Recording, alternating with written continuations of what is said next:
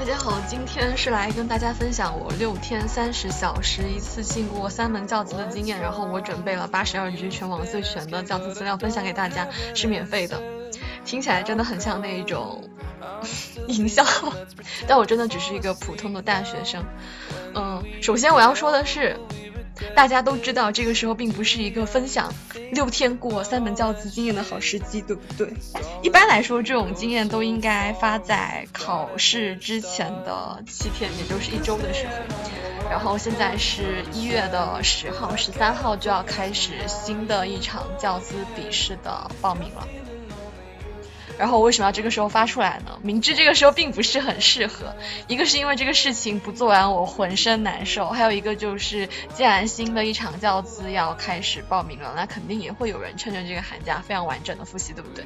所以我也就在这里准备了一个大纲，我准备的是一个前面我的情况介绍，然后完整版复习带资料，然后六天三十小时的复习带资料，然后还有一些考试当天的一些经验。然后我先来给大家介绍一下我的复习经验，我是在十月份开始。备考了，然后这个是我备考的计时，这个软件是十月，然后上面是十一、十二月，后面是复习、面试、教资的部分，前面就是九月、八月这些部分是空白的，然后。呃，这个这个文稿就是本来并不是拿来录视频的，我这里还准备了一个教资报名和呃考试流程的文章，这个文章我到时候可能会贴在评论区。然后还有一个就是关于普通话考试达标的一个经验介绍，就怎么准备普通话考试，尤其适合南方人。我到时候也会把这个文章贴在评论区。语文的标准是二甲，然后其他是二乙级以上。然后我今天想分享的大概分成三个部分，就是。完整版的大复习计划，加上完整版的资料，就是八十二 G。然后六天三十小时复习计划加上精简版资料，只有两份，一个晚上就可以复习完。还有考试当天的一些经验，嗯，对。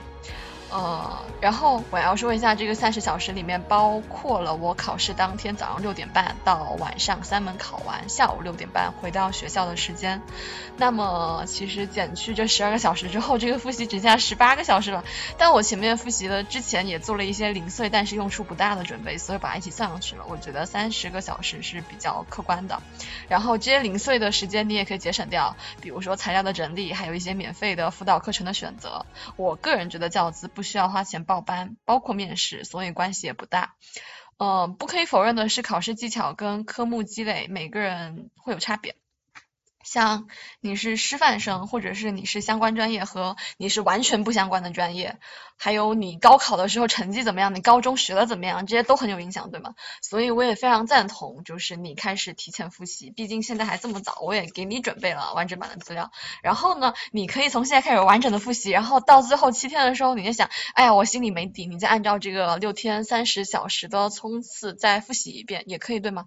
那总体而言，教资它作为一门通过性考试。是可以避免车轮战战术，然后速战速决的。成绩只有两种，合格和不合格。然后我通过的分数也没有很高，就是七十五、八十二和八十。因为懒得给那个图片打码，所以我就分别截图了。那我们成绩很好的同学呢，是有考到九十以上了。但是我个人没有这么大的追求啊，毕竟我的复习时间已经摆在这儿了。嗯，对。然后本文有什么赞助播出呢？就是十月二十四号晚上，我跟竹山青说，如果我过了，我就去出一个如何六天过教资；如果没有的话，就算了，不为难我自己。然后最终我就决定我要来回馈这个世界，也是拖了一段的时间。嗯，所以我当时整个复习就是每天大概三个多小时，因为其实算下来最后就只复习了十八个小时，对吧？然后当时我每天的课还是比较多的，要上专业课，还要干一些别的事情，所以一般就是用三个小时，你其实中午复习半个小时，然后晚上复习两个半小时就差不多了嘛。那首先来讲一下完整版的复习带上资料，一开始我是非常兴致勃勃，从寒假开始准备的。我当时也问了我的师姐，然后她也是有从寒假开始准备的。嗯，但是我我现在教资面试已经完成了，从我的身边及世界来看，好像不太可能，就是一般人都是最后几天的冲刺，它才是个常态。所以呃，有一些勤奋小孩，我会先说完整版。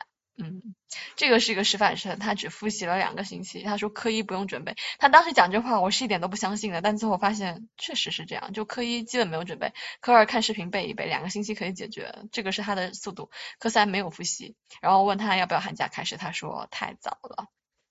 所以我直接就没有复习啊，我直接躺到了呃报名。然后其实当时报名的时候我还很纠结，我是不是很想报？就我当时觉得我并不是很有可能性去当一个老师，然后我就跟我妈说，要不不报了吧？然后因为他他的考试的限制就是你要上大三之后才可以报，那我只要上了大三，我以后都可以报，对不对？所以我觉得也不着急。但我妈表示这件事情非常的重要，我一定要去做，所以我跟我舍友都把这张证称为妈妈开心证。是的，然后直接报名了教资，我当时还很犹豫啊，要要不要报那么多，然后但是想了一下，那个报名费它不贵，我就直接一次性报名了三科，从早上考到晚上。我当时还整理了我纸质资料，有这么多，非常的变态。可能哦，其实还有更多，还有一叠我没有放上去，后来在夜里我又找到了一叠，我到时候再。在在微信里面把这个图片更新一下，这分别是三位师姐传给我的书，然后坦白一下它的去处，就当时我的舍友没有买到书，然后我就把这一叠书全都放在了我的椅子上，我室友当时还吓到了，就我是跟他说这些书你就是你要的话都可以随便拿去看，然后他就借了一本去看，然后做了一些笔记，这就是这个书唯一被用到的时候了吧。感觉是这样，他当时跟我说他吓到了，他以为这么一大叠书是我和其他舍友合买的，嗯，这就是我一个人，太好这太好，你看你看这一本这一本，就真的是我高中三轮的复习那么久都不一定能够做完，那完整版的复习就可以搭配上这些，这里面有课本啊、真题啊什么什么的，呃，你可以提前开始做，我们有同学非常认真，就是他会在上面一页一页做，然后做笔记啊，还有。呃，用标签贴画重点，这些都是一些很好的复习方式。然后我把全网的全部教资的资料都收集了，一共有八十二个 G，两千八百多个 文件，就是很夸张啊。然后你可以看到里面什么什么都有，什么都有。嗯。然后接下来就是这个重点部分，六天三十个小时冲刺。首先我要说，凭借我的经验，不管你复习了没有，报名了就可以去考试，不建议弃考。虽然钱不多，但是你钱都交了，随随便写一点，说不定就过了。我当时的心态就是这样的，我就去随便写一下，随便发挥一下，能过就过，不能过就算了，我就不为难我自己。尤其如果你之前的学校水平本身就不错，或者这一门课在你高中的时候本来就是你擅长的科目，可以直接这样子去做。这它其实是一个筛选通过率的考试，就它就淘汰性的嘛。然后你如果觉得你的水平比总的大体的水平要高，你就可以这样去做。特别是如果你已经考上了一个比较好的大学。还有就是我最后复习，我没有复习科目三。复习不完，确实复习不完，六天就我我也觉得没有必要。我在开考之前，我那天还一个同学连了麦，就我在复习，在考场外的复习时间也没有完全拿来复习，然后我在考场门口翻了一下资料进去考了。这个科三它有一些套路，还有一些。必要的模式我后面会介绍，不建议同学弃考，随便写一写。然后我今晚还和同学说，感觉开局一张图，剩下全靠编，这句话非常适合教资，差不多就是这个样子吧。但是这只能代表我的我考的科目和我本来就比较呃，就我比较擅长文科嘛。如果你让我去考数学，那我可能复习很久都不太行哈。然后但是科目一跟科目二是没有分科目，就没有分具体的什么政。史地这种科目的大家都一样，然后首先我们来开始说复习规划，打开哔哩哔哩，然后搜这个凯威老师在讲课，什么北大硕，叭叭叭，呃没有关系，嗯就搜到他，然后。笔试过程之中，我只关注了这个老师，原因是我觉得看书我很烦，我看不下去，然后直接背我也背不下去，你明白？就是我也后面直接给你准备了资料，只有两份，你可以直接背那两份，也完全没有问题。如果你可以直接背，但有时候你会觉得很厌烦，你需要有个人带着你背。我不建议你去小红书上面看那些呃慢慢更新的博主，一个是因为不太系统，还有一个是因为小红书的视频它有时间的限制。对，每一个都很零散，我看到之后我不是很喜欢，我就喜欢这种整整齐齐，全都给我搞好了，然后什么四个小时、一个小时，我只要一个视频接着一个视频看下去的这种，我最喜欢了。然后我就截图了一下我当时看的，就是就是这就是这样。那我其实只看到中小学，我报的不是小学的，嗯。对，中学的这个，然后它的科目一跟科目二是重点，我的建议是你先看科目二，有时间再看科目一。然后开倍速，我开一点五到两倍速，可以按照自己的语速来。但是你如果你听我的视频不用倍速，你可能会发现我的语速可能会偏快。然后我的方法是一边听他讲，一边在草稿纸写写画画。如果不暂停下来写东西，速度会更快。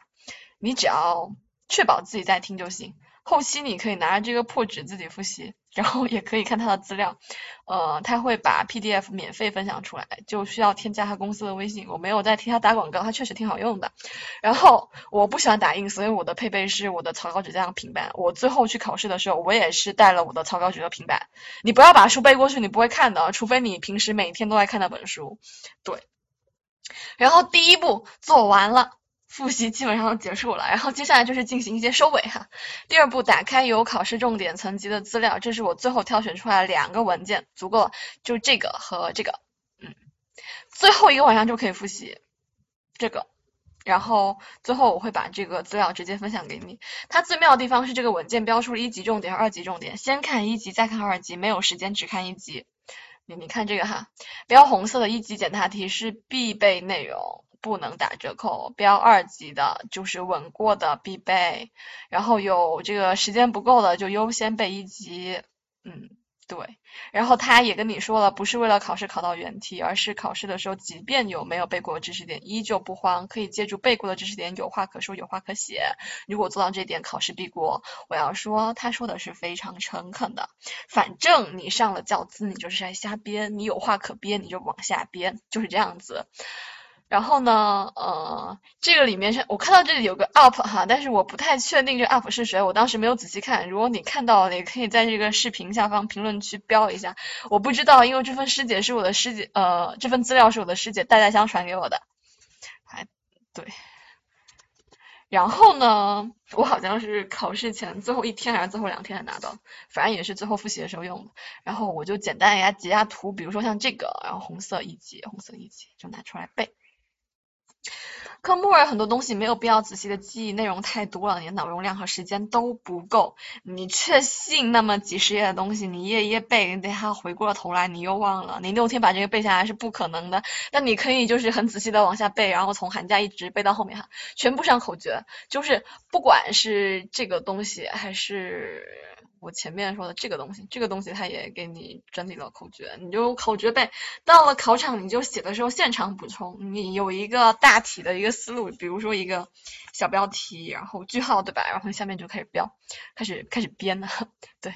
然后有个印象就可以瞎写，没有印象你也可以瞎写，你要相信你自己。如果你从第一个知识点你就追求滚瓜烂熟的完整背诵，你可能真的会复习很久，而且你最后没有信心上场考试，因为你会觉得我的天呐，我复习了这么久，我复习了两个月了，我才复习了这么五页还是六页，然后现在现在还有几天我就要上去考试了，我肯定复习不完，然后你就会想要弃考。我的建议就是从头到尾过一遍，你会告诉自己。我复习完了，我很棒，明天上场我瞎编，过不了就算了。然后这个科目三主要就是备课的框架，呃，这个我我建议你好好背一下，其实它也不难，就只是一个框架。你到时候如果教资笔试过了，你面试还是要用的。你面试的时候就当场去考场默写下这个框架，然后往里面填东西。这个等过段时间，然后我可能会把面试的经验也分享一下。教学目标什么知识目标啊，能力目标啊，情感价值观目标啊，教学重难点，然后教学方法，呃，什么提问法、讲授法、小组讨论法，对吧？然后教学的过程，比如什么，你先新闻导入一下，对吧？导入完之后，你就开始仔细的讲解，然后呢，你就可以政治自习室，让同学们去呃阅读课本，回答你的问题。阅读完课本之后，你就开始小组讨论，讨论你的材料，然后接下来你就进行小结，小结的时候你可以请学生起来回忆一下这节课学了什么东西，对不对？回忆完了之后呢，就你就开始布置作业，然后还你可以你还可以做一些板书的设计。如果你是非专业的学生，我强烈的建议你。提前熟悉一下知识，你不要说我已经三年没有做过数学了，然后我去考个数学教资，对吧？嗯，科目三可以简单看一些资料，科目不同，然后我给的完整版资料里面应该什么都是可以搜到的，毕竟有八十二个句呢。最后一步进考场之前，这个这个就是我去考了之后我才有的经验。有辅导机构在考场前发一些押题的报纸，有的人没有拿，有的人拿去。当坐垫。我的建议是和他拿，排队的时候看，很大可能性会压中。真的，真的，就他们也不知道为什么消息那么灵通，反正我那天看的那个就中了，我觉得他们还挺灵的。而且像他们这种怎么说？你知道他赚的什么钱吗？他赚的钱就是他赌你这次过不了，他把这广告发到你手里，然后你下次你就找他补习，对吧？所以像他这种，他会拿真材实料的东西来给你的，他不会拿那种你一看就很敷衍，对吧？那不然怎么起到招生的作用？呃，毕竟像我这样子就把那个资料拿了之后拿给我舍友的人就不多了，所以一般都是吃你这份饭。对，然后最后一个部分是考试当天的一些经验。第四点非常重要，不准你不看。第一点，提前叫车，尤其当你就是如果你在一个师范学校或者你的学校很多人都喜欢考教资，你就会发现那天早上你的学校的每一个门门口都堵满了。出租车，没错。你不要以为早上你六点起来，然后你叫滴滴你就能打到车。你要提前安排好出行，尤其是远距离的考场。我们当时整个宿舍拼车提前了一天还是两天，就是开始在网上叫车，分别叫了很多辆，然后明明叫到了，全都被司机取消了。我的理解是因为这时候订单很多，然后比如说有的考场比你更远，他可以赚到更多的钱，他就不想载你。反正就是买方市场和卖方市场的区别，对吧？最后我们麻烦了我们舍友的爸爸，当天早上六点多来接我们去考场，非常感谢我们舍友的爸爸。嗯，对，嗯，就是公共交通可能会有一些风险，就是你会怕花更多的时间，毕竟有时候你从校学校宿舍走到学校旁边的地铁站，可能就要二十分钟。然后主要是因为当时疫情比较严重，然后呃，在旁边有一些公车站，它属于那个黄码区。就这个词说起来已经有一些古怪了，对吧？好像是过去式的事情了。就我们怕去了那里之后，然后那个黄马，因为我们到了那个学校里面之后，还是要做完核酸才能出来的。第二个就是提前半小时以上抵达考场。你甚至提前四十分钟无所谓，你不要以为你可以压线到。现实的状况是我们那天提前半小时到，那个队伍密密麻麻，从校门口排到路口，然后又转了个弯儿。就排队进了校门之后，你可能还要走很远去到考试的教学楼，在教学楼楼下你又要开始排队进场，然后进行身份核验。去到考场门口，你还要继续排队。不要让你的大意让你自己迟到。第三就是出门之前把你所有考试要用的东西都检查一遍。我们当天早上和舍友抵达考场。门口，然后有一个同学拦下了我们同学爸爸的车，问可不可以去我们学校。我觉得他说错了，或者他想干嘛？就是我们学校根本就没有考场啊。最后我们想，这个同学可能是我们的同学。对，然后最后舍友的爸爸就说，我们当时已经排队要进考场了，然后舍友爸爸载他去我们学校，然后他上去很久没有找到身份证，其实这一波就是非常影响考试心态哈，所以提前一个晚上把东西准备好，出门之前就把东西取好。然后第四点，好好想想你的午餐，很多人到报教资那天才发现是一天考三门，连续一起考，我就是那天才发现的哈。而且我还带着一种幻想，就是可能像我之前高中期末考那样，就我中间可以回宿舍休息吃个饭。其实没有，你早上考两门之后，大概已经十二点了。我记得早上因为是八九点开始考，中间休息时间非常短。然后你下午好像两点又开始考，就有些人以为自己可以去学校周边吃饭，但你出学校其实流程很复杂。你先出考场，然后你出考试的那个楼，它有考试区域，然后可能你还要走很远出学校，然后你从学校出去之后，你回来还要排队，因为为下午考试的人，有的人可能回来就是考第三门而而已，你又要开始排队，很浪费时间，也很麻烦。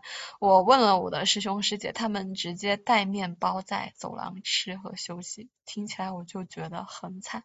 就很辛苦，因为你本来考三门就已经，嗯，比较累了，然后你中午还不能休息好好吃饭，就确实比较辛苦。我当时是买了几个很难吃的面包，然后我本来还和那个学校的研究生了解他们的食堂，外校的人可以直接进学校买饭。食堂买饭，但我们当天考试的时候，他们学校直接广播通知，他说不允许考生离开考试休息区，尤其不允许进食堂。我们的考试休息区就在一个体育楼，但是在楼下它有盒饭可以卖，而且在门口他还卖咖啡，就比较贵吧，但你确实没有什么选择，一个二十块钱就这样热腾腾的解决了午餐。然后你在去考试之前，最好了解一下他们食堂有没有对外开放，又或者他们会不会售卖午餐，如果没有的话，你就自己带食物。我忘了第五点，带两个水壶。有些学校他们教学楼教学楼他们就没有热水，你知道吗？而且或者就是要刷水卡，然后你就上午考完之后，水基本就喝完了。